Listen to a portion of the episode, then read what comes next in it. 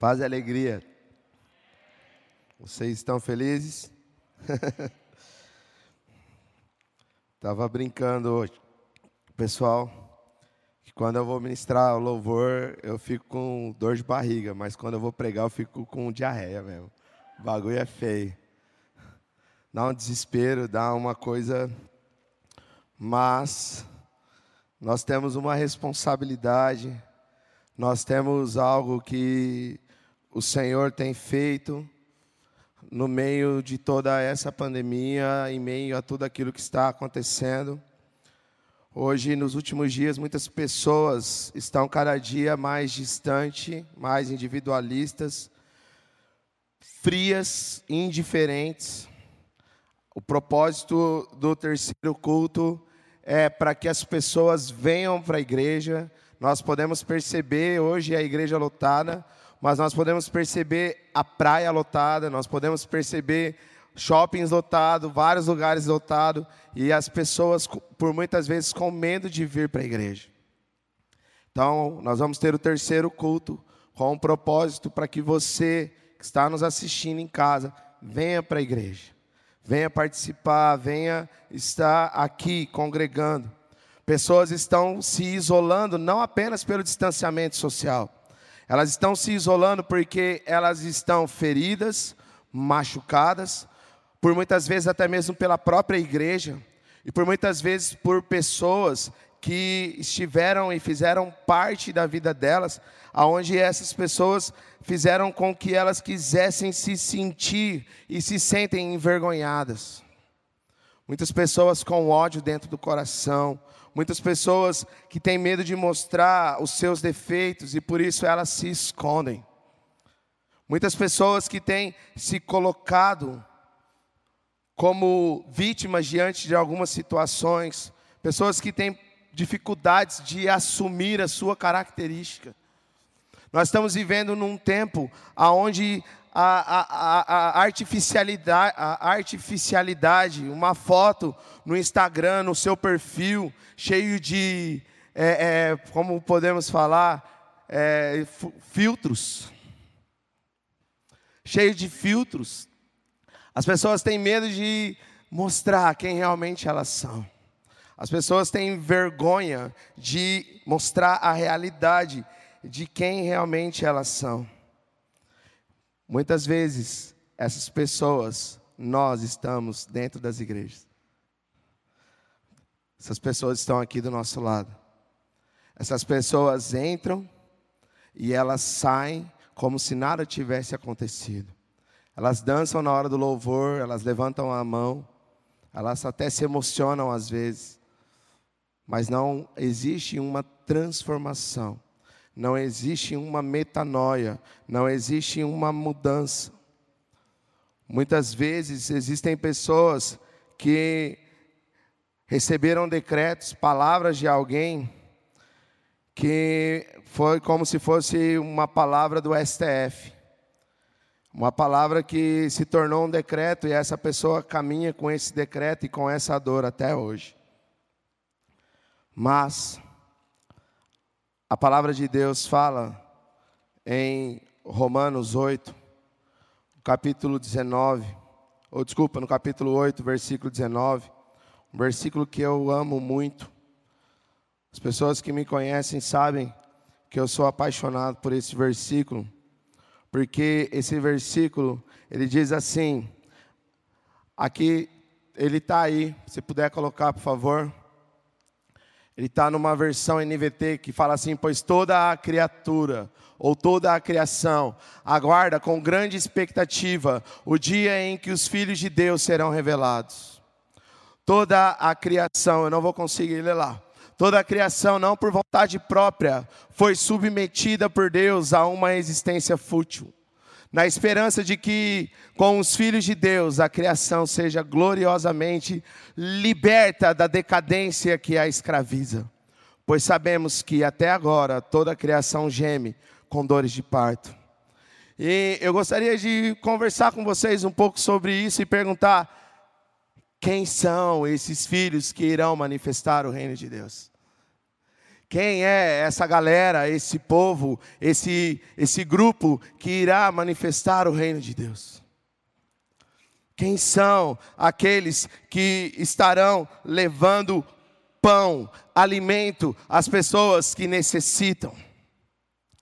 Quem são aqueles que estarão pregando o Evangelho, pregando o amor, levando a imagem e semelhança de Cristo para uma sociedade decaída? Quem são? São os filhos de Deus. São aqueles que são a imagem e semelhança de Deus. Nós precisamos, eu e você, como igreja, deixar de lado toda a nossa vaidade, deixar de lado os nossos direitos, deixar de lado todo o mérito que existe e nos entregarmos por completo, assim como diz Romanos 12, 12, Romanos 12, 2. Ter uma metanoia na nossa mente para que nós possamos viver por completo a boa, perfeita e agradável vontade de Deus. Por isso, nessa noite, eu quero tomar a liberdade e compartilhar com vocês uma palavra que veio ao meu coração, que queima em meu coração, que é uma linguagem que a gente fala no meio dos jovens. Quero compartilhar com vocês características de uma igreja madura. Características de uma igreja madura. Eu queria que nós pudéssemos abrir em 1 João, 4, 9.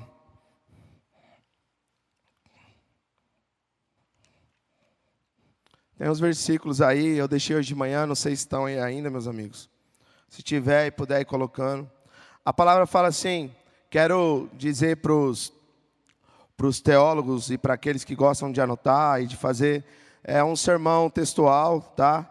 De tópicos, então vai ter vários versículos, não vou ler todos, mas talvez você quiser anotar depois vai estar mandando para o Gui para postar no grupo, pode ficar bem tranquilo.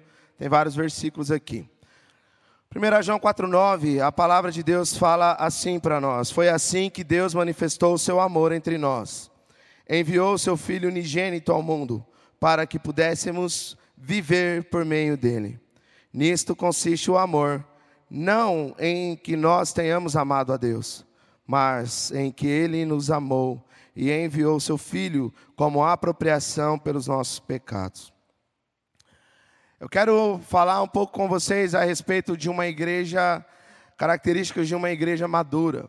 E a primeira característica de uma igreja madura que eu queria compartilhar com vocês é uma igreja que entende a graça. Nós ministramos sobre graça durante um tempo com os jovens e nós podemos perceber que a graça, ela é o maior poder manifestado de Deus. Algumas pessoas dizem que o maior poder manifestado de Deus é o amor. Não, Deus é o próprio amor. A graça é o maior poder manifestado de Deus. A graça ela tira todo o mérito e ela nos faz igual. Igual como? Eu que já estou mais de 20 anos na igreja e você que está aqui pela primeira vez, nós somos iguais perante Deus. Eu não tenho mérito nenhum perante Ele. Ah, mas você já tem 20 anos de igreja. Perante Deus não há mérito nenhum para isso. Ele nos ama da mesma maneira, nos ama de forma igual. Ele quer nos curar, ele quer nos restaurar, ele quer nos transformar de forma igual. Ele anseia por um relacionamento com você da mesma forma que ele anseia por um relacionamento comigo. Eu preciso buscar e me render e pedir perdão pelos meus pecados todos os dias, assim como você também precisa pedir perdão e reconhecer os seus pecados todos os dias. A graça faz com que nós tiramos a trave do nosso olho, ou o cisco do nosso olho. A graça faz com que nós limpemos aquela vidraça que está suja e nós achamos que é o quintal do vizinho. A graça ela muda isso. A graça ela faz com que eu e você tiramos o olhar de julgamento das pessoas e olhamos para as pessoas e falamos: eu sou pior do que ele. Sabe aquela pessoa que você olha assim e fala: Meu Deus do céu, esse cara não muda nunca, velho. Você é pior do que ele. Quero compartilhar três coisas com você. E eu quero dizer isso para você com todo o meu coração.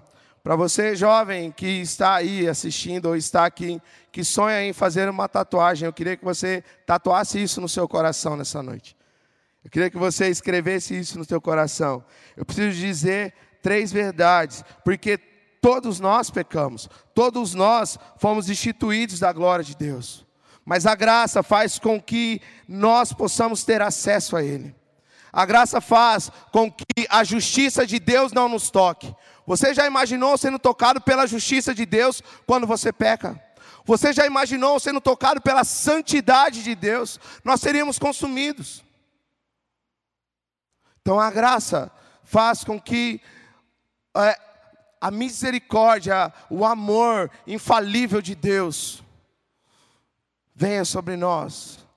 E mais uma vez nessa noite, talvez você entrou aqui e talvez você está cansado de estar, vou mais uma vez no culto, vou mais uma vez para a igreja, vou mais uma vez.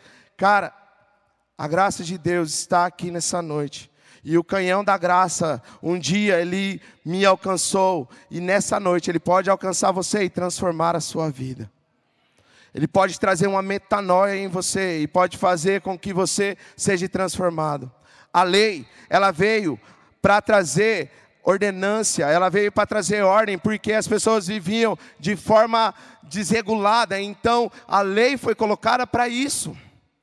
Mas a lei não te salva. A graça salva. A graça, ela faz com que você possa realmente se lançar aos pés do Senhor. E Ele te aceitar, e você deitar no colo dEle, e, e Ele cuidar de você. Como uma ovelha cheia de carrapichos. Eu quero compartilhar com vocês três verdades. A primeira verdade é que você é pior do que você imagina. Vocês já viram no Facebook ou no Instagram, em algum lugar, aquelas frases, aqueles memes? Se você quer falar mal de mim, vem e converse comigo, porque eu sei coisas piores do que você imagina. Você não me conhece. Você não sabe quem eu sou. Você não sabe quem eu sou. Eu sou pior. E sabe o que acontece? Há mais de 20 anos eu entreguei a minha vida para Cristo. E de lá para cá eu venho sendo cada dia que passa mudado, transformado, algo vem acontecendo na minha vida. E cada dia que passa eu entendo que eu sou pior do que eu imagino. Eu sou pecador. Eu sou falho. E se não for a graça de Deus sobre mim, eu já teria sido consumido. Eu não existiria. Não há mérito nenhum de salvação, não há mérito nenhum. Ah, mas eu orei e fulano foi salvo. Ah, eu orei, mas fulano foi curado. Ah, eu orei. Não. Tudo é para a glória de Deus, tudo é para Deus, tudo é para que Ele seja glorificado e seja exaltado. Nada é nosso, não há mérito naquilo que nós fazemos. Não há mérito naquilo que você faz com a força do seu braço. Ah, mas eu sei. Então, primeira coisa que nós precisamos entender é que nós somos pior do que nós imaginamos. A segunda coisa é que Cristo nos ama mais do que você possa imaginar. Ele te ama de uma maneira grandiosa, a ponto de entregar o seu único filho para morrer por você. Eu brinquei com os adolescentes, quando eu falava um pouco sobre gastos com eles, e eu faço a pergunta para vocês: alguém teria coragem de entregar o seu filho para morrer por mim? Ou por alguém aqui? Alguém teria coragem de entregar algo tão precioso para morrer por alguém que não merecia? Você teria coragem de entregar o seu filho para morrer por alguém que acabou de cometer um crime, um assassinato? Cristo te ama mais do que você possa imaginar. E ele entregou o filho dele para morrer por uma pessoa mentirosa. Ele entregou o filho dele para morrer por uma pessoa que, que é hipócrita. Ele entregou o filho dele para morrer por uma pessoa que, por muitas vezes, é, nega a fé dele, a fé nele. Cristo entregou o filho dele para morrer por mim, por você, mesmo nós não sendo merecedores. Então, ele te ama mais do que você possa imaginar. E a terceira verdade que eu queria que estivesse cravado no nosso coração é que o futuro em Cristo é incrível. Aquilo que Ele tem para mim e para você, nem olho viu, nem ouvido ouviu. O que pode acontecer e aquilo que está separado e preparado para nós. Então, quando nós entregamos toda a nossa vida, tudo aquilo que nós temos nele, e a graça, o canhão da graça invade a nossa mente, o nosso futuro em Cristo é incrível. A nossa vida em Cristo é incrível. Não sei se vocês já ouviram falar de um rapaz chamado Guilherme de Pádua.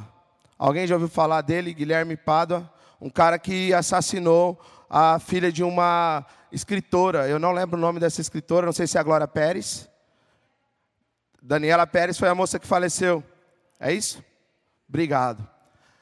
Guilherme de Pádua, vocês lembram disso? O pessoal mais antigo lembra? Foi um, algo mundial, assim, é, mundial não, nacional. Foi algo que todo mundo ficou, nossa. Eu tive a oportunidade de ir na Batista da Lagoa. Eu, opa, xará. Eu e a minha esposa, nós fomos lá no congresso. E nós estávamos na fila para entrar. E de repente tem um cara servindo água, tia.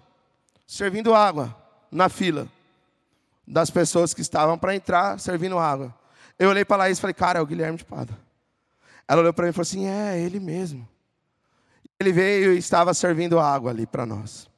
E aí nós olhamos e falamos assim: não é aquele cara que matou a moça lá? A graça tira o mérito. A graça faz com que aquele cara que, infelizmente, cometeu um abuso em você, ou fez com que você sofresse, ou fez com que alguém da sua família sofresse, se ele entregar o coração dele para Cristo, se ele se arrepender dos pecados dele, a graça tira o mérito. E ali eu vi o Guilherme de Pádua servindo ao Senhor, servindo à igreja, transformado, um novo homem. Isso é graça. O nosso coração quer olhar para o Guilherme e falar: ele é um assassino. Ei, ele pagou por aquilo que ele cometeu. E a graça, o canhão da graça, lá dentro da penitenciária, da cadeia onde ele estava, bum, alcançou o coração dele, transformou a vida dele isso tira todo o mérito. É isso que a graça faz. Não essa graça que hoje as pessoas usam para envergonhar a hipergraça que vivem a vida de qualquer maneira, pecando, uma vida completamente indiferente àquilo que Cristo quer. Ah, eu estou salvo, isso é graça. Não, isso não é graça, isso é falta de vergonha na cara. A graça transforma, a graça ela traz uma metanoia, ela traz uma mudança na tua mente, no teu coração e nos teus atos.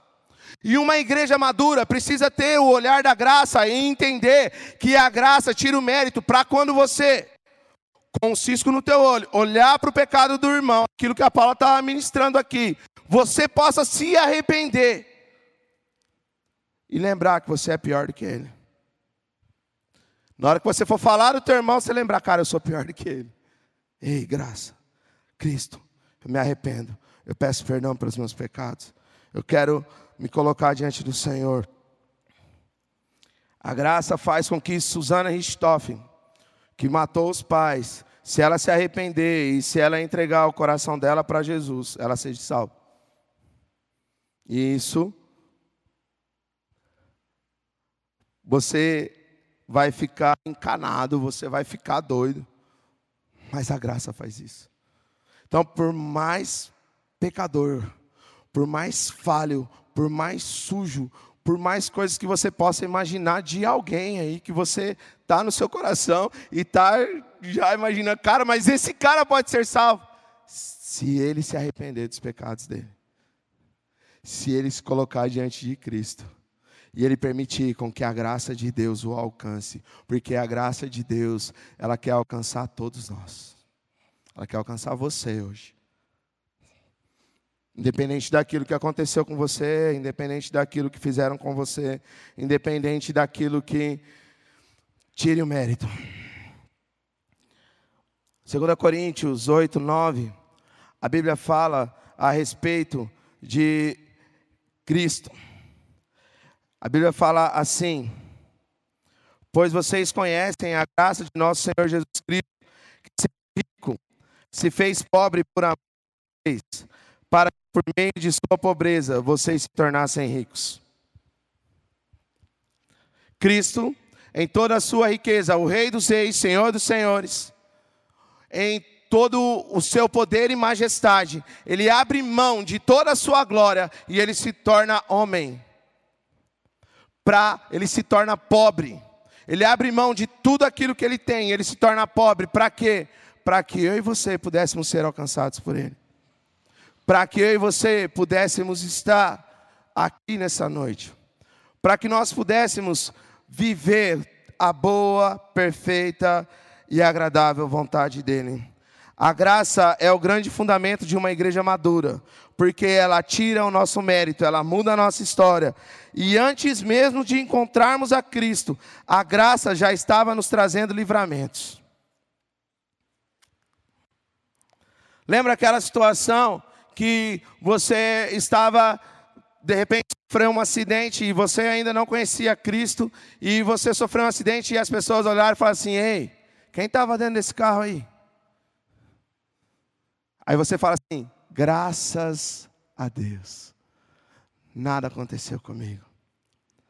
Outro momento da graça que acontece com você é quando você está assistindo um filme de Hollywood, aonde uma criança é sequestrada e ela some e o pai dela vai atrás, luta, briga e faz tudo e de repente ele consegue recuperar a filha dele e aí você chora.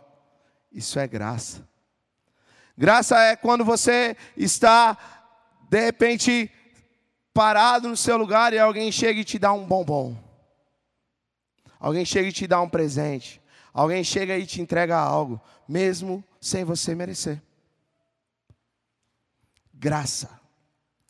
Uma igreja madura precisa entender que não há méritos. Uma igreja madura precisa entender que tudo aquilo que acontece e gira em torno de nós é para Deus, para a glória de Deus e é a graça.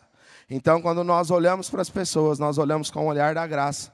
E isso faz com que nós a amemos. Assim como Cristo amou, esse é o mandamento. Ame o teu próximo como a ti mesmo. Um segundo ponto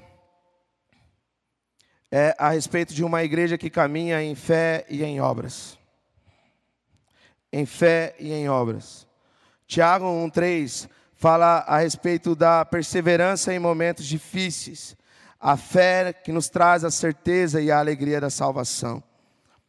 Hoje de manhã eu compartilhava com o pessoal e você pode ver o vídeo aqui, onde nós vimos que a nossa igreja ela tem trabalhado bastante relacionado a obras, tem feito algumas coisas que é, envolvido nessas nessas questões de, é, do, do Hospital do Amor, em relação a outras coisas. Teve uma época na nossa cidade que o Ciretran estava com o mato muito alto. Eu não sei quantos lembram disso e existia uma discussão: é responsabilidade da prefeitura? Não, é responsabilidade do governo do estado? Não, é responsabilidade. Nós fomos lá e fizemos o quê? Fizemos um ato de amor. Fomos lá e falamos: a responsabilidade é nossa, é da igreja. Fomos lá, pegamos os jovens, alugamos as máquinas lá, os, os cortadores de grama, fomos lá e limpamos. Não sei se você lembra disso.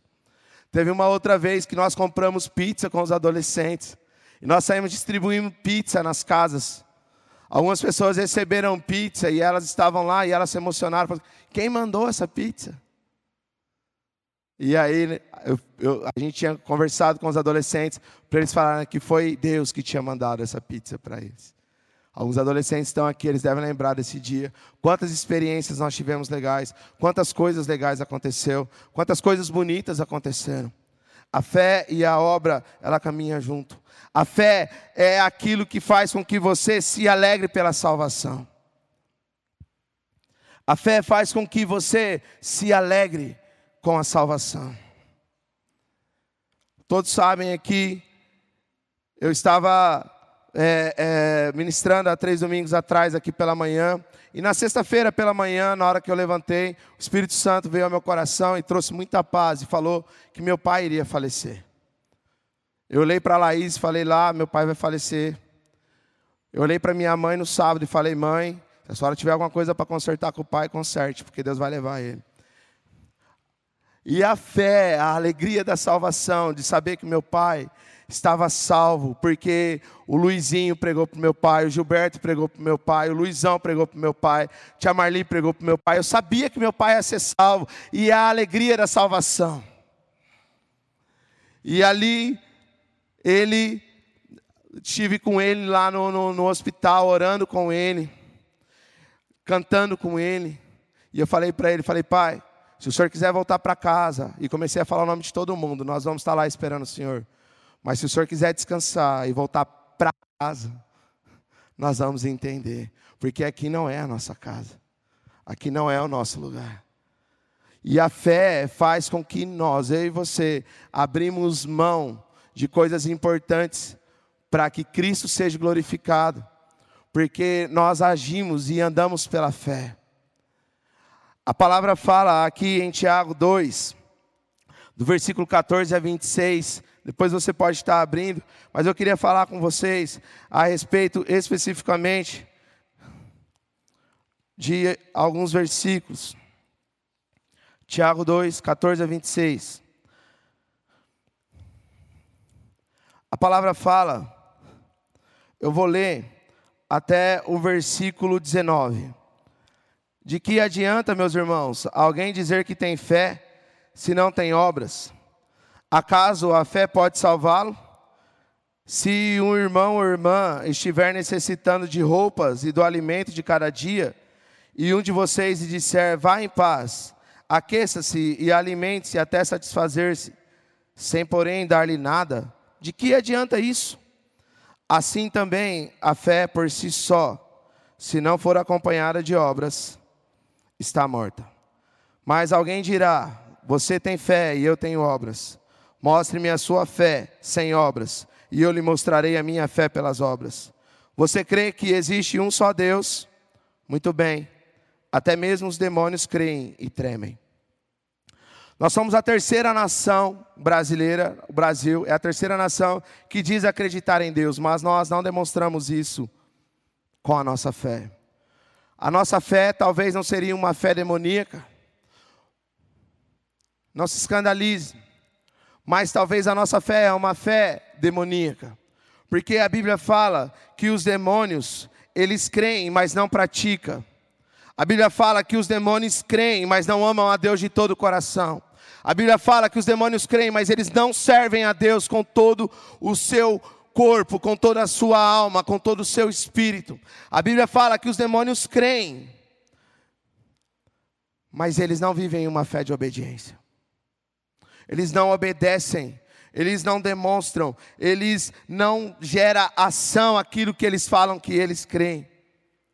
Eles não vivem aquilo que eles dizem que creem. E será que nós, falo especificamente nós, igreja, eu falo não essa igreja, mas eu falo a igreja de Cristo, será que nós não temos vivido uma fé demoníaca? Onde nós dizemos tantas coisas, falamos tantas coisas e as pessoas olham para nós e falam: Ó, oh, diz que é crente. As pessoas chegam na nossa casa por muitas vezes para pedir comida ou para pedir algo e nós ignoramos. As pessoas às vezes jogam um papel no chão e nós passamos por cima, ou até mesmo nós mesmos jogamos um papel no chão. Vaguinho, papel é algo tão pequeno.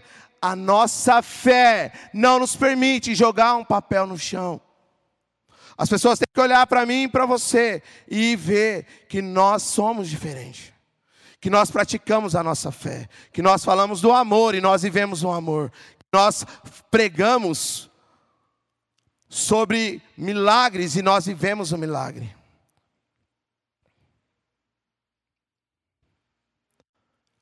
A igreja de Cristo, nós, uma igreja madura, né? uma igreja que caminha em fé e em obras falando do meu pai, e eu vou falar rapidamente, é algo que eu fiquei muito feliz. E todos conhecem o meu pai aqui, a maioria conhece, meu pai, a minha mãe, a minha família. E sabem, e muitas pessoas chegavam em mim e falaram, foram lá no cartório e falaram assim, cara, eu hoje eu sou aposentado porque o seu pai trouxe uma pessoa aqui para me ajudar e ele foi lá na minha casa de bicicleta levar uma cartinha. Ó, oh, seu pai, quando ele, meu pai estava doente e estava com câncer e precisava ir para Barretos ou precisava ir para algum lugar, teu pai levava. teu pai fez isso, teu pai fez aquilo. Ele vivia a fé dele. Ele demonstrava com obras a fé dele. Vocês conhecem a minha mãe. A minha mãe, ela vive com obras a fé dela. Ela vai no hospital, ela visita, ela leva as coisas para as pessoas. Isso é fé. E ela caminha com as obras. Eu fiquei muito feliz. O meu irmão, ele estava aqui no vídeo junto com o Anderson. Ele tem um programa lá que chama Clube da Solidariedade na rádio. E eles têm reformado casas, eles têm ajudado pessoas a encontrar emprego, ele tem feito coisas que nós, como igreja, por muitas vezes nos omitimos. Nós falamos que não é responsabilidade nossa. Nós ignoramos as pessoas e falamos que não, isso não é responsabilidade nossa.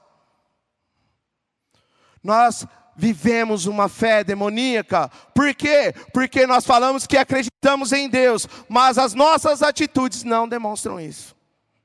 Os nossos atos de amor, os nossos atos de justiça, não demonstram isso. A gente, nós, por muitas vezes, fazemos e vivemos e demonstramos que Cristo não existe através dos nossos atos. Mas uma igreja madura, ela é uma igreja que vive pela fé. A palavra fala em Tiago 2, 14 a 26, que eu falei para você, você pode anotar aí a respeito de Abraão, e fala a respeito de Raabe. E eu quero falar a respeito rapidamente disso. Raabe acolheu os espias na casa dela. Ela sabia que ela poderia ser morta por ter acolhido os espias. Mas a fé dela sabia que apenas acolhendo os espias ela poderia ser salva. Então ela abre mão de tudo aquilo que ela poderia, toda a represária que ela poderia ter, e ela acolhe eles. A palavra fala a respeito de Abraão, e Abraão, ele, depois de muito velho, recebe uma promessa que ele teria um filho, e ele recebe esse filho, e ele pega e recebe um anjo fala ao coração dele para que ele entregasse esse filho. E Abraão vai e ele entrega o filho. Abraão entende que a promessa nunca será maior, nunca será maior de quem a entregou. A promessa, ela nunca será maior de quem a entregou.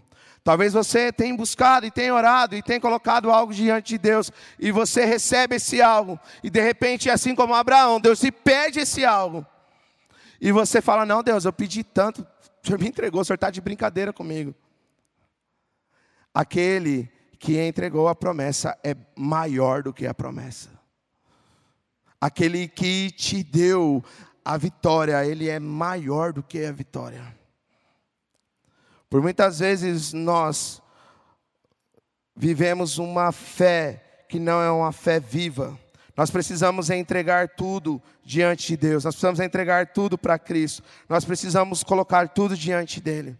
A palavra de Deus nos fala em Êxodo 10 a respeito de, do momento aonde Faraó fazia concessões com Moisés. E ele falava para Moisés: "Ei Moisés, Fala o seguinte: você quer adorar a Deus? Vocês já devem ter assistido essa novela, já devem ter visto o filme, várias coisas. Se quer adorar a Deus, vai, mas adora aqui perto, não vai muito longe.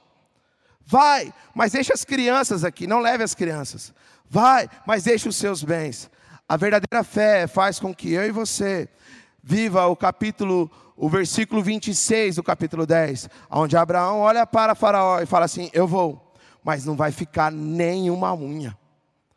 Eu vou viver uma nova vida, eu vou viver um novo tempo, eu vou para algo novo, eu vou para uma nova terra. Nós, por muitas vezes, nos convertemos, nós vimos, nós, nós vemos para a igreja, mas nós não permitimos com que nossa vida seja transformada. E aí eu falo a respeito da fé demoníaca que nós vivemos. Nós não confiamos completamente em Deus a ponto de entregarmos o nosso dízimo de saber que Ele vai sustentar e de que Ele vai suprir todas as necessidades, de entregarmos aquilo que pertence a Ele. Nós adoramos a Deus, mas nós não adoramos com os nossos bens. Nós adoramos a Deus, mas nós não adoramos o nosso relacionamento. Nós adoramos a Deus, mas nós não adoramos com, sei lá. A nossa fé, ela precisa ser uma fé total, uma entrega total a Cristo, uma mudança radical. Aquele que mentia não mente mais, aquele que matava não mata mais. O canhão da graça, bum, alcançou o coração dele, ele pediu perdão, se arrependeu dos seus pecados, ele começa a viver em fé e pela fé, e as obras começam a ser manifestadas na vida dele. Uma igreja madura é uma igreja que anda com fé e em obras, e entrega tudo, tudo. Eu entreguei o meu pai, Eu queria ter o meu pai ali comigo. Eu queria ter o meu pai ali junto conosco. E por muitas vezes é difícil, porque nós somos orgulhosos. A tia Marli uma vez falou que Deus falou para ela, ou a senhora que falou que entregou o pai também, né? Que a gente estava vivendo e tal, e não sei o que, e a gente não queria entregar. Queria ter para sempre junto com a gente. Quem não quer ter sempre junto? Vai falar que você não queria ter para sempre o teu pai, a sua mãe junto com você. Mas a nossa fé traz a certeza e a alegria da salvação. E nós entregamos pela fé. Nós abrimos mão, nós entregamos tudo, abrimos mão da, de prazeres, sabe? De coisas que por muitas vezes trazem satisfação momentânea e nós entregamos. Está aqui.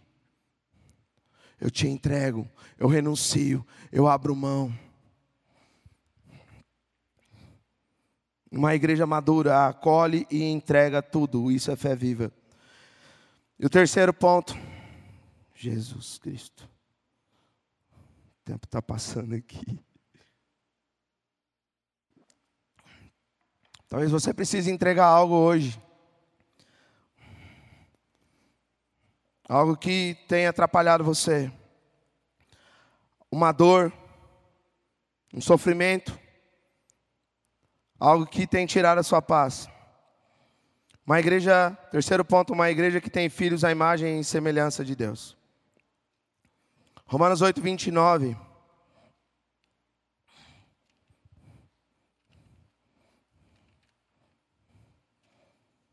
Romanos 8, 29 diz assim: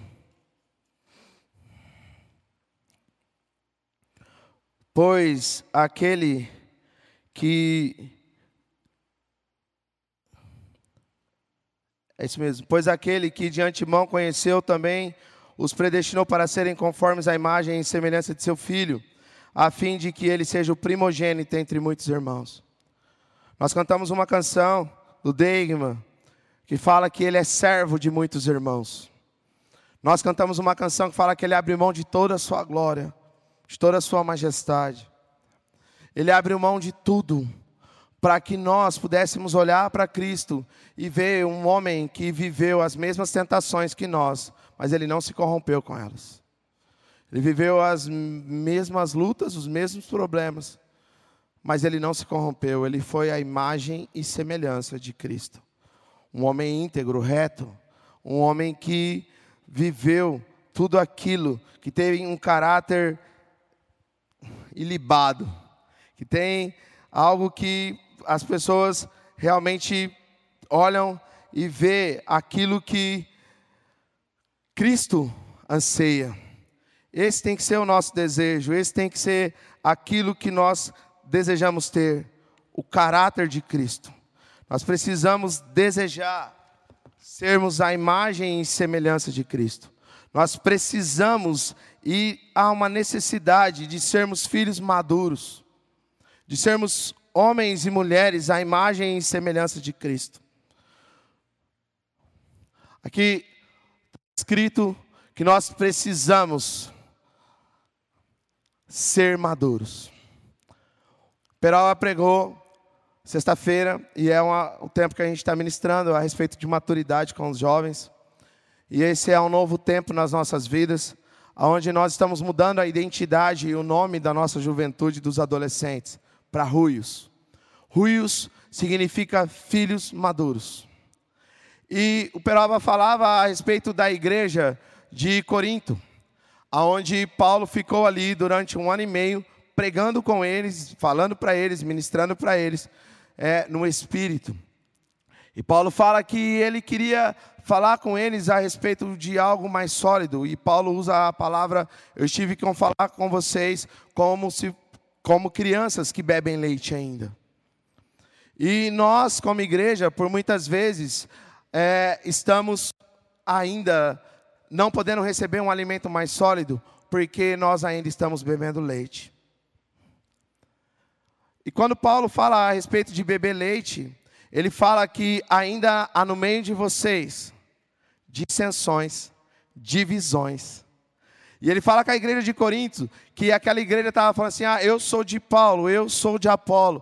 E havia uma confusão no meio daquele povo. E Paulo fala para eles: Ei, eu queria conversar com vocês e falar com vocês de uma maneira mais, mais não ríspida, mas de uma maneira de um outro nível, mas ainda não é possível. E nós, igreja, por muitas vezes temos orado, chorado e colocado diante de Deus, pedindo algo para Deus, mas sabe por que Deus ainda não fez? Porque nós ainda não temos maturidade para receber aquilo que Deus quer fazer. Já imaginou uma pessoa entrando por essa igreja aqui com uma cadeira de roda e saindo daqui andando? A galera vai ficar, nossa, nossa, você viu? Você viu? Olha lá. Aí aquela pessoa estava, nossa, nossa igreja é fera mesmo, hein? Nossa, aquele fulano é fera. Ei, não é fulano. É a glória de Deus, é para a glória de Deus. Nós temos que ter maturidade para entendermos que tudo veio dele, para ele, para a glória dele, nada é nosso. E Deus quer manifestar no nosso meio. É um novo tempo para a nossa juventude. Nós já tivemos o renascer, tivemos o livres durante um tempo, e agora a palavra que o Senhor gera no nosso coração, o entendimento que Ele nos traz é: ei, é hora de ser filhos maduros, ruios, hora de vocês serem homens íntegros, é hora de vocês fugirem da aparência do mal. Eu queria que pudesse passar o slide aí. Essa é a nossa logo. É tempo de sermos filhos maduros. Ruios é um termo grego utilizado no Novo Testamento para descrever um filho que pode ser facilmente identificado como filho de alguém. As pessoas olharem para mim e para você, olhar para a nossa juventude, olhar para os nossos adolescentes e falar: ali vai um santo homem de Deus, igual aquela mulher falou para Eliseu. Esse é o nosso desejo. Uma igreja a igreja precisa ter características de filhos à imagem e semelhança de Cristo. Nós precisamos fugir da aparência do mal. Nós precisamos abandonar qualquer coisa que vai fazer com que a imagem de Cristo seja envergonhada. Lembra o que eu falei? Será que aquele cara realmente é crente? Será que aquele cara realmente vive aquilo que ele está falando? E quando eu falo de viver a imagem e semelhança de Cristo, e eu falo de fugir da aparência do mal, eu quero dar um exemplo, eu já falei para ele, mas eu não vou usar ele, eu vou usar. O Múcio mora aqui na frente e o Felipe está ali, vou usar o Felipe como exemplo. E a aparência do mal, é, ela é tão, sabe assim, vou falar algo para você. Eu estou olhando aqui para a casa do Múcio, e daqui, estou dando um exemplo, pelo amor de Deus, hein? Exemplo. Eu estou olhando daqui e estou vendo o Felipe com uma latinha na mão. Sabe aquela galera que toma tereré com latinha de energético, latinha de refrigerante, essas coisas? O Felipe está tomando tereré com uma latinha de cerveja, da Brahma, vermelha. E daqui eu estou olhando e estou vendo que ele está tomando. Não estou vendo tereré. Eu só estou vendo a latinha de cerveja. Eu não consigo ver o tereré. Ei, fugir da aparência do mal é você não usar uma latinha de cerveja para tomar tereré crente. Para que você vai ficar até três, quatro horas da manhã na rua, crente? Para o povo olhar para você e ficar pensando coisas? Para que você vai ficar até tarde na casa de sua namorada? Para o povo ficar pensando besteira? Foge da aparência do mal, seja maduro. Foge, não brinque. Nós, como igreja, precisamos nos afastar dessas coisas. Não podemos dar motivos. Existe um versículo que, que, que fala que, que, se possível, que tenham que mentir para falar algo de você. Eu não lembro onde está esse versículo. Foge. Para que ficar dando lado para o diabo? Para que ficar brincando? Para que ficar dando pensamentos às pessoas? Ah, mas eu estava brincando. Ah, eu estava só. Foge. Vaza. Seja maduro. A imagem e semelhança de Cristo faz com que não possa haver nada a teu respeito, para que ninguém possa dizer nada a teu respeito. Nós precisamos ser uma igreja, filhos maduros, nós precisamos ser homens que somos exemplos de caráter e personalidade do nosso Pai. Nosso Pai é Cristo. Nós precisamos entender que eu e você precisamos as pessoas olhar para nós e verem em nós Cristo. As pessoas olham para nós por muitas vezes e esperam algo. As pessoas olham para nós e esperam que nós ajudemos, ou trazemos uma palavra de consolo, uma palavra de conforto, uma direção, e nós não temos nada. Por quê? Porque nós não somos a imagem do nosso Pai ser filho maduro, ser um, um homem e uma mulher à imagem e semelhança de Deus. É como você olhar para a Liz e olhar para mim e falar: essa é filha do Vaguinho. Essa é filha dele, é a cara dele.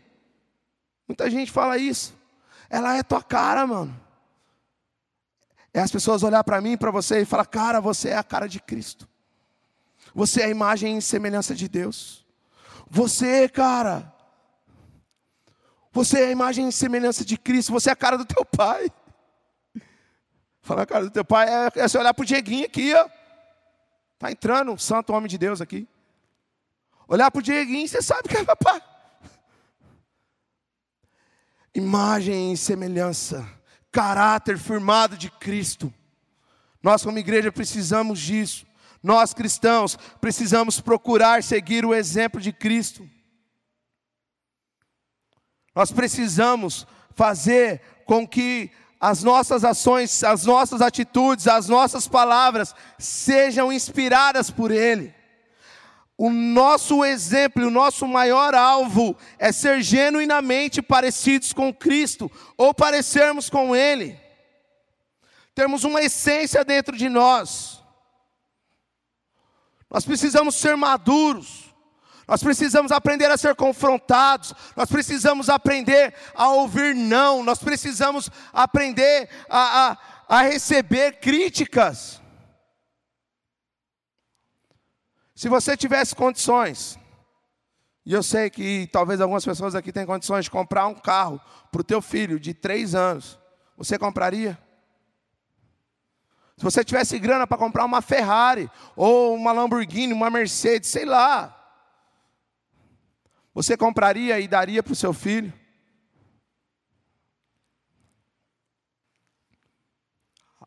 Alguém compraria?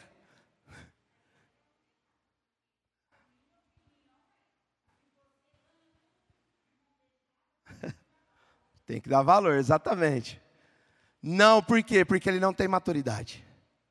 Não, por quê? Porque ele não tem maturidade. Eu falo para Liz, e o Peroba usou um exemplo sábado, é sexta aqui, a respeito do Brunão do Morada, que algumas pessoas conhecem.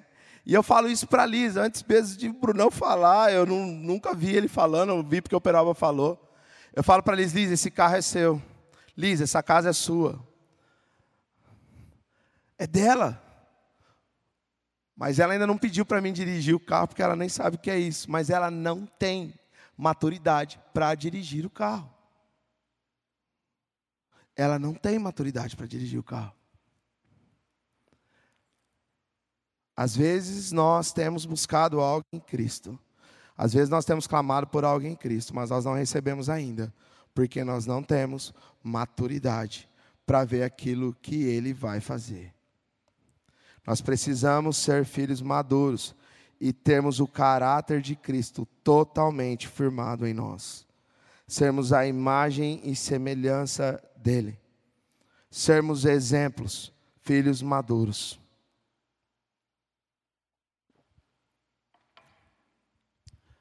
A quarta, quarto ponto, é uma igreja que anseia pela volta de Jesus. A palavra de Deus fala em Lucas 14, 15 a 24 a respeito de um grande banquete. E ali existe um tempo onde o Senhor fala e faz alguns convites para algumas pessoas. E ele pede para que algumas pessoas venham jantar na casa dele. E algumas pessoas começam a colocar algumas desculpas. Desculpas. E uma das desculpas é: eu comprei uma junta de boi e eu preciso ir ver. Outro fala assim: ah, eu comprei uma terra e eu preciso ir ver. Alguém já comprou alguma coisa sem ver aqui antes, nem que seja pela internet? Desculpa. Desculpa. As pessoas começaram a dar desculpas para não ir para o banquete. As pessoas começaram a colocar empecilhos para não poder participar do banquete. Ah, eu acabei de casar. Então eu não posso ir. Aí esse senhor fala para os seus servos: vai pela rua, vai pelos becos, peguem todos aqueles que estão e tragam. E ele vai e traz, está lá em Lucas 15. E ele traz um grande banquete, ele é servido a alguns lugares vazios ainda. Ele fala: traz mais pessoas. Eu quero que a minha casa esteja cheia. O grande banquete, ele representa a mesa, ele representa a nossa. O Senhor é Deus, chamando para vivermos um grande banquete com Ele. Nós precisamos ansiar estarmos com Cristo, mas nós estamos com desculpas. Nós colocamos desculpas. Eu fico imaginando, e por muitas vezes a gente fala assim: ai, Cristo, Jesus, não volta agora não, porque ainda eu preciso casar. Jesus, o senhor está voltando, mas não volta ainda não, porque eu acabei de conseguir minha casa. Vem ainda não, fica aí. Jesus não volta não, eu comecei a namorar agora, pô. Você está de brincadeira comigo. Nós colocamos desculpas e nós não desejamos a volta dele. Nós colocamos desculpas e começamos a inventar várias coisas, até mesmo para não nos entregarmos a Ele. Desculpa. Ah, eu quando eu parar de fumar, eu vou aceitar Jesus, eu vou para a igreja. Ah, quando eu parar de fazer tal coisa, eu vou entregar minha vida para Cristo. Aí eu vou para a igreja. O grande banquete diz que nós não sabemos o dia, nem a hora, nem o momento. Cristo pode voltar agora. Maranata. Ele pode voltar agora. E será que nós estamos preparados ou nós estamos com desculpas? Será que nós estamos prontos ou nós estamos com desculpas? Vou falar de mim, quando eu aceitei Jesus, quando eu aceitei a Cristo, e eu comecei a vir para a igreja, eu curtia um pagodão muito louco. Curtia e. Eu sou um pouco antigo, então eu curtia Exalta Samba, é, é, Negritude Júnior, eu curtia muita coisa. E aí eu comecei a vir para Cristo e eu fui para Cristo e algumas coisas foram mudando na minha vida, algumas coisas foram saindo de mim. Eu gostava de fazer muitas coisas. Meu pai me ensinou a jogar baralho, truco, cacheta, vários tipos de baralho e comecei a vir e comecei a ser tratado e comecei a ser transformado e algumas coisas foram mudando. Eu tinha problema de relacionamento com meu pai. Eu tinha problema sério de relacionamento com ele. E eu vim para Cristo. O Luiz, a Miriam participou, a tia Marli participou, um tempo onde foi necessário as, a, a, os carrapichos serem tirados da ovelha, para que eu pudesse perdoar ele, para que eu pudesse liberar perdão para ele. Eu perdoei meu pai. Eu estive com meu pai no leito da morte dele. Eu estive com ele, cantando, orando, chorando com ele ali. E se eu não tivesse perdoado meu pai? Então, às vezes, a gente coloca várias desculpas. Ah, depois que eu fazer tal coisa, eu vou para a igreja. Depois que eu fazer tal coisa, eu vou fazer isso. Depois que eu. Ei! O Senhor está pelas ruas trazendo todos aqueles que anseiam e que desejam se relacionar com Ele. E nós, como igreja, uma igreja madura, precisa desejar a volta dEle. Nós precisamos ansiar pelo encontro com Ele. E Ele nos chama da maneira que nós estamos. Para quê? Para que a graça alcance o nosso coração e fé seja gerado em nós, aonde nós vamos nos tornar ruios, maduros, a imagem e semelhança dele, para que ele venha buscar uma igreja santa, uma igreja viva, uma igreja que o adora e que entrega tudo. Tudo. Pare de desculpa. Vem. Se entregue ao Senhor, Ele vai transformar a sua vida, Ele transformou a minha vida. Eu falei para vocês, quando eu vim para a igreja, eu, não, eu tinha dificuldades, dificuldade de perdão. Mas no caminho, no meio do caminho, eu fui liberto. Então pare de dar desculpa. Ah, na hora que acontecer tal coisa eu vou, na hora que acontecer tal coisa eu vou. Para, para, para. Nós precisamos entender que nós vamos estar no céu, numa mesa com pessoas que não mereciam estar lá. Porque o olhar da graça faz com que nós colocamos os méritos e faz e eu creio que quando nós chegarmos no céu, falar particularmente de mim, eu vou chegar no céu e eu vou olhar assim e vou falar, cara, esse cara foi salvo, velho. Esse cara foi salvo. Aí você vai olhar para aquela pessoa que machucou você, ou que talvez, já dei o exemplo aqui, de alguém que cometeu um crime, um assassinato, você vai falar, mas esse cara está aqui. Esse cara era um bandidão. Esse cara fazia tanta coisa. Aqueles que se arrependerem Aqueles que. O ladrão da cruz, lembra do ladrão da cruz? Lembra? O ladrão da cruz? Ele se arrependeu hoje mesmo. Estarás comigo no paraíso. Hoje de manhã, o pastorzão falou a respeito de Zaqueu. O Senhor olhou para o alto e viu Zaqueu no meio de uma multidão. Zaqueu estava numa árvore e o Senhor olhou para ele e o encontrou. O olhar de amor, o olhar da graça.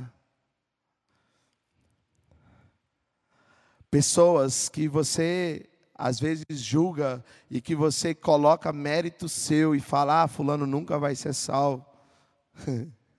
Eles estarão lá no céu. A alegria da salvação, a alegria em servir a Cristo, a alegria em entregar todas as coisas para Cristo.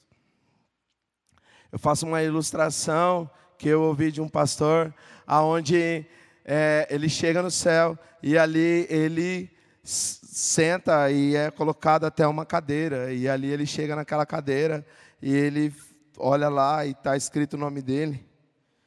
E aí ele começa a conversar com o anjo e trocar ideia e de repente ele começa a ver algumas pessoas que estavam lá. Ele fala: Nossa, fulano, mas aquele cara lá na minha cidade, ele era chefe do tráfico.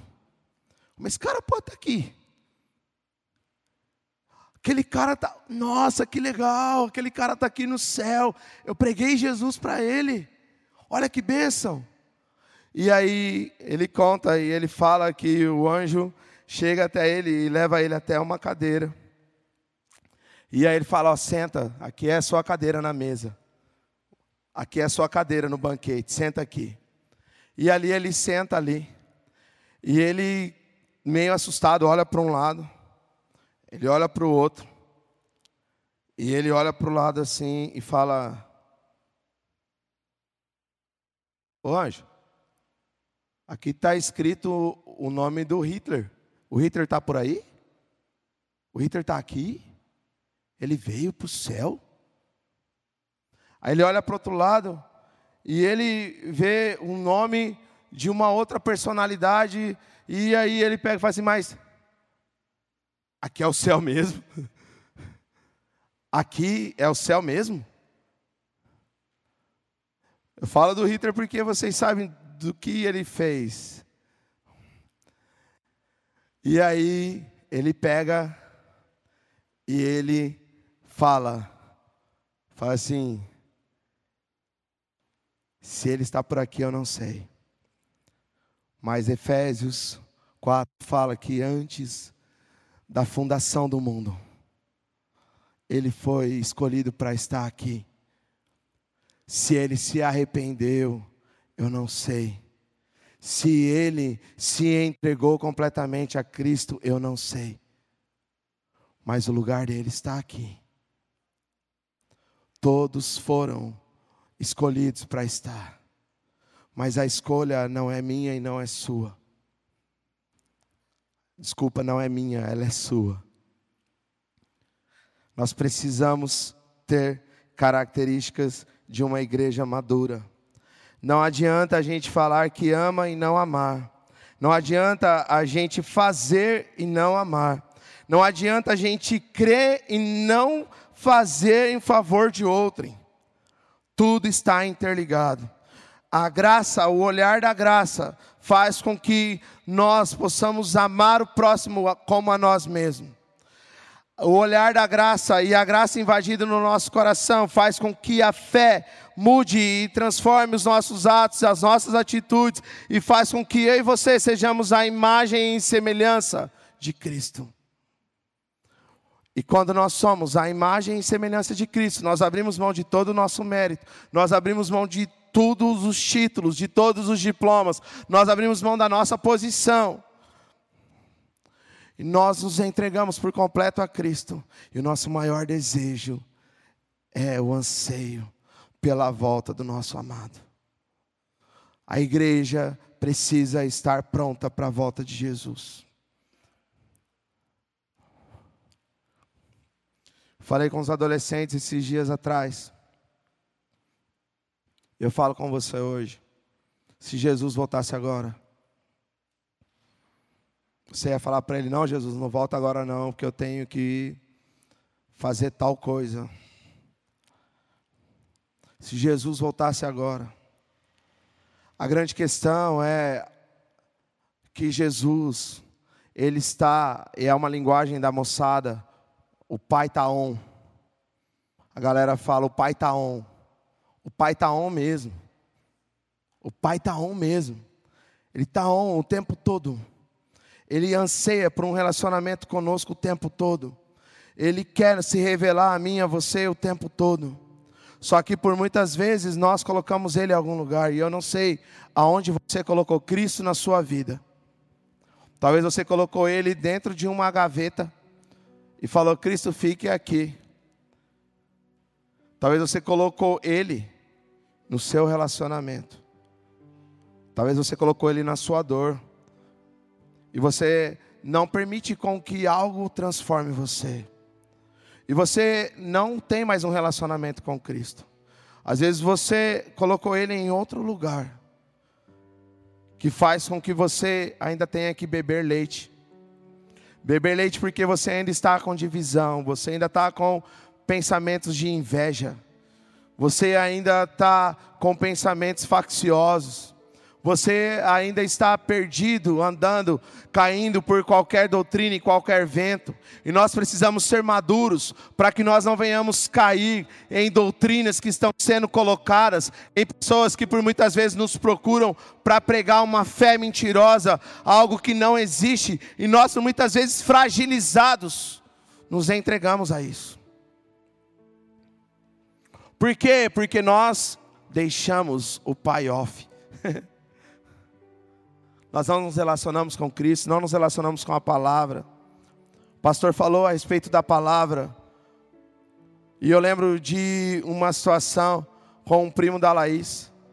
E a gente estava num jantar e tinha uma brincadeira que precisava de um versículo bíblico. E aí ele desesperado, eu preciso de uma Bíblia, eu preciso de uma Bíblia, eu quero uma Bíblia, eu quero uma Bíblia, eu quero uma Bíblia para lá e para cá. Eu falei assim, calma, tá aqui meu celular. Aí ele lembrou e falou assim, eu estou falando que eu quero uma Bíblia, não quero um aplicativo. Eu preciso de uma Bíblia, eu preciso de uma Bíblia. Às vezes nós olhamos e buscamos a palavra no aplicativo e quando você menos espera, você recebe uma mensagem e já desfoca você. Alguém curte você lá ou manda um views lá no seu Instagram e você se preocupa com a sua aparência e você vai para lá e esquece aquilo que você estava focado. Por isso nós estamos vendendo Bíblia a 25 reais. 25 reais. Está sem o frete. Está cobrando nem o frete. 25 reais. Bíblia boa. Você que ainda não tem uma Bíblia, compre. Estude. Leia. Marque. Anote. Anote a sua Bíblia, aquilo que você vai lendo. Escreva. Eu estou pintando minha Bíblia. A Paula está pintando a Bíblia agora também. Anseie em se relacionar com Cristo e anseie pela volta dele. Seja maduro. Eu quero orar com você. E eu queria que você pudesse pensar onde você colocou Cristo na sua vida. Aonde Ele está? Ele é a prioridade? Ou Ele não está mais nem na sua mão em relação à prioridade? E você tem vivido capengando. Você tem vivido uma vida de aparência e uma vida apenas para mostrar algo para as pessoas mas o seu coração, na verdade, está rasgado. Você está sofrendo com algo. Nós estamos no meio do deserto, caminhando junto. E nós queremos passar do teu lado para poder pegar você e pegar na tua mão e caminhar junto com a igreja. Queria que você pudesse fechar tua cabeça, abaixar tua cabeça.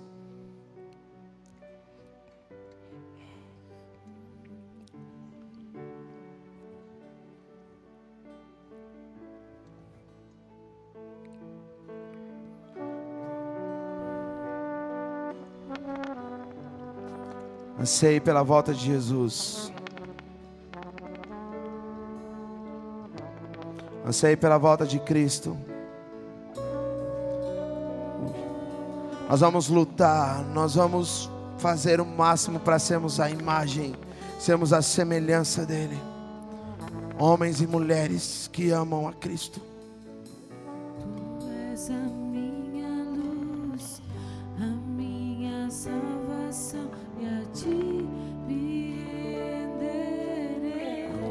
Pode se colocar em pé nessa noite e cantar essa canção.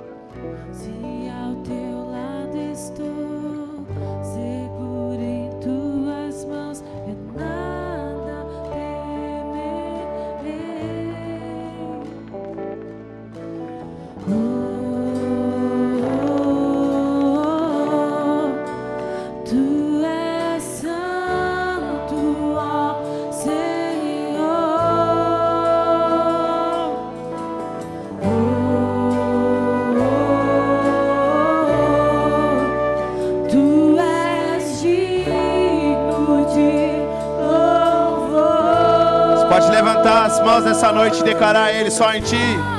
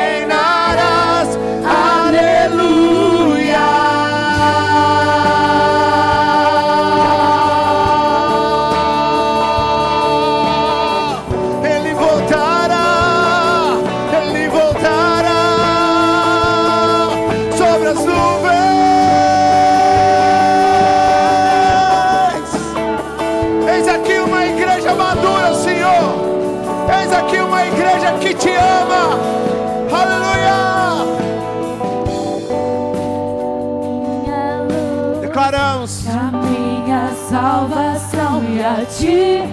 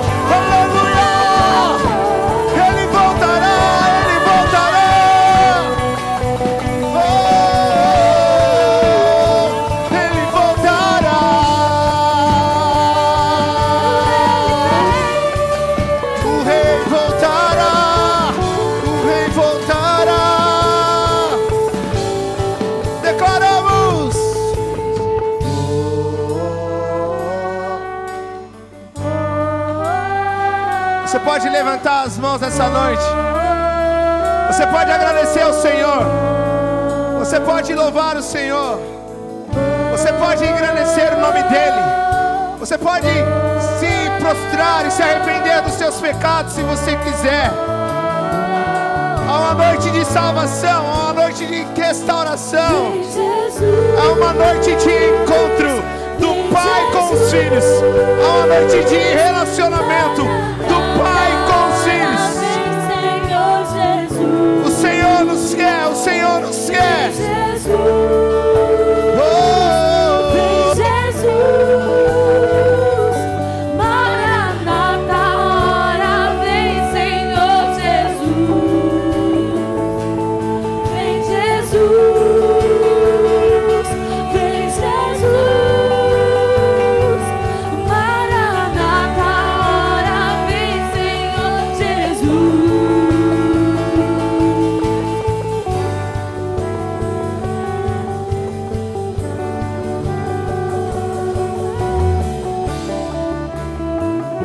Pode aplaudir ao Senhor essa noite bem gostoso.